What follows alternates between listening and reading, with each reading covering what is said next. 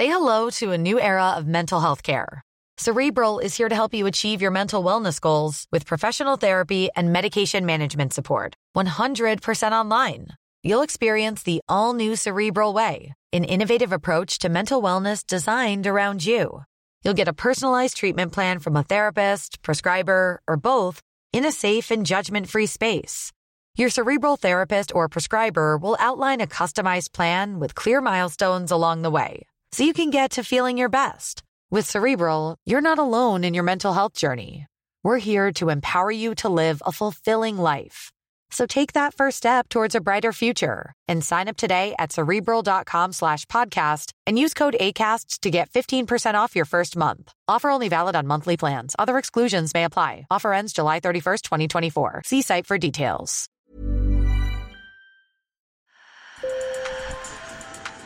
Bonjour. Hello. Hola. Marhaba bikoum. Sur le fil, Le podcast d'actu de l'AFP. des nouvelles choisies pour vous sur notre fil info. En Autriche, la vaccination contre le Covid-19 est obligatoire depuis le 5 février. C'est une première dans l'Union européenne et quelques rares pays l'imposent ailleurs dans le monde, comme l'Indonésie. Cette obligation, qu'elle soit totale ou indirecte, comme lorsqu'on conditionne l'accès à certains lieux au fait d'être vacciné, fait ressortir des clivages anciens et profonds. Jusqu'où vont les libertés individuelles et quand doivent-elles s'effacer devant l'intérêt général? On fait le tour de la question avec Julien Dury, journaliste à la rubrique santé de l'AFP, qui a creusé le sujet. Sur le fil. Depuis dix jours, les rues de la capitale canadienne Ottawa sont bloquées par des centaines de camions pour protester contre les restrictions sanitaires. Baptisé Convoi de la Liberté, ce mouvement visait à l'origine à protester contre la décision d'obliger les camionneurs à être vaccinés pour franchir la frontière avec les États-Unis. Jay Vanderweyer, camionneur, explique pourquoi il manifeste. Je proteste surtout contre les abus de pouvoir du gouvernement, le fait qu'ils peuvent s'immiscer et contrôler nos vies, y compris ce qui va dans notre corps, ou alors les endroits où nous pouvons aller selon les choix que nous faisons. Et toi, Julien, dans ton article, tu montres que les mouvements de colère et les débats autour de la vaccination obligatoire ont commencé dès l'apparition des premiers vaccins au 19e siècle. L'histoire du vaccin contre la variole montre que quasiment dès qu'on a un vaccin, on a une discussion sur la vaccination obligatoire. Et dès que la Grande-Bretagne prend cette loi pour euh, rendre obligatoire la vaccination contre la variole, on a tout de suite des débats, pas seulement sanitaires, politiques aussi et sociaux. Ensuite, euh, quelques décennies après, euh, il se met à y avoir des manifestations dans certaines villes anglaises, notamment à Leicester, qui poussent finalement le- le- l'Angleterre, la Grande-Bretagne, à renoncer à cette loi. Contre le Covid aujourd'hui, les États mettent en place différents dispositifs pour encourager ou imposer la vaccination. Obligation vaccinale, passe sanitaire, passe vaccinal. Quelles sont les différences euh, du point de vue des libertés publiques? L'obligation vaccinale ou la vaccination obligatoire, euh, comme son nom l'indique, c'est euh, l'État qui dit si vous n'êtes pas vacciné contre telle maladie, vous êtes hors la loi, avec du coup une difficulté qui est comment on fait respecter cette obligation. Et ça, au cours de l'histoire de la vaccination obligatoire, c'est toujours un problème qui ressurgit. Le principe du pass, c'est la, la philosophie est en fait assez différente. La responsabilité, on la fait plus euh, peser sur euh, l'État. On dit euh, c'est à vous de choisir. Le pass, on le fait contrôler, par exemple, si vous allez au restaurant par le, restaurateur, si vous allez au cinéma par la personne au guichet du cinéma. Donc en fait, il y a une sorte de délégation, de décentralisation du contrôle euh, qui est beaucoup plus facile à gérer pour le gouvernement.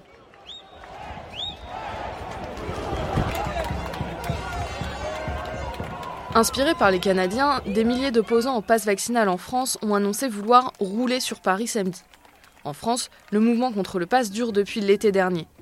Pour certains manifestants, comme Cécile Polo rencontrée par nos équipes en août 2021, la médecine doit tout simplement rester entre le médecin et son patient, et l'État n'a rien à y faire. Je ne suis pas contre les vaccins, je suis contre la vaccination obligatoire parce que la santé c'est réellement du cas par cas. Euh, et pour moi c'est un vrai conflit euh, intellectuel et, et de conscience que quelqu'un étranger à notre parcours de santé puisse se positionner euh, avec autorité.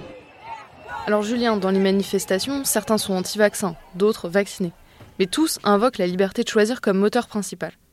Sur quelle conception de la liberté euh, reposent en général leurs arguments? Bah, C'est la, conception qui est d'ailleurs tout, à, à fait totalement légitime et qui consiste à dire j'accomplis un acte de santé donc c'est à moi euh, de choisir, c'est à moi d'avoir un choix éclairé sur ce que je décide euh, d'accomplir euh, sur mon propre corps, sur mon propre organisme. Ensuite, on sait qu'actuellement, il y a beaucoup de désinformations qui circulent sur les vaccins, qui tendent par exemple à exagérer beaucoup les effets secondaires. Donc on peut se poser la question de à quel point ce choix est-il réellement éclairé.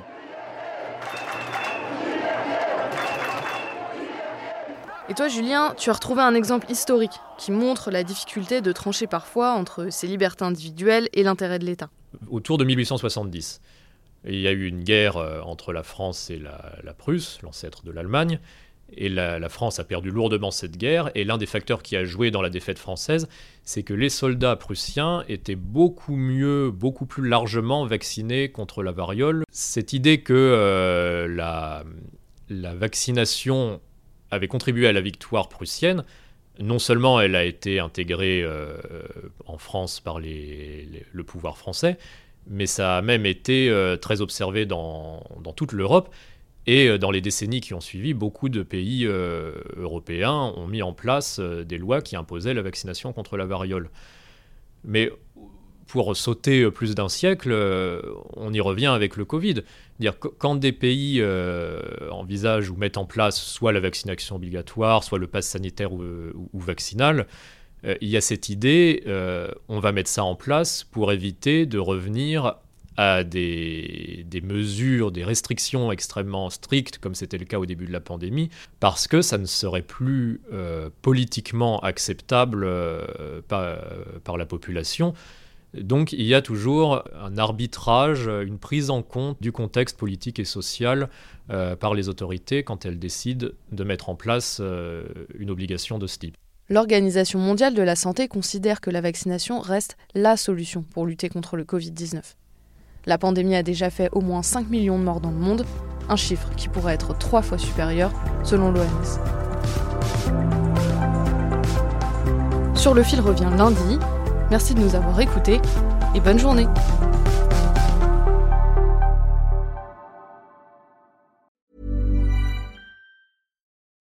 Marketers and business owners, you've been pining after a certain someone. Your job's on the line. You're desperate for them to like you back. Here's a word of advice from me talking is hot. Just you and them, finally alone, like us two right now. Maybe under the duvet, headphones on, one on one. Podcast advertising is proven to be one of the best ways to catch their attention. So surprise them while they're tuned in, while the moment's right. Say a line or two that really gets them going.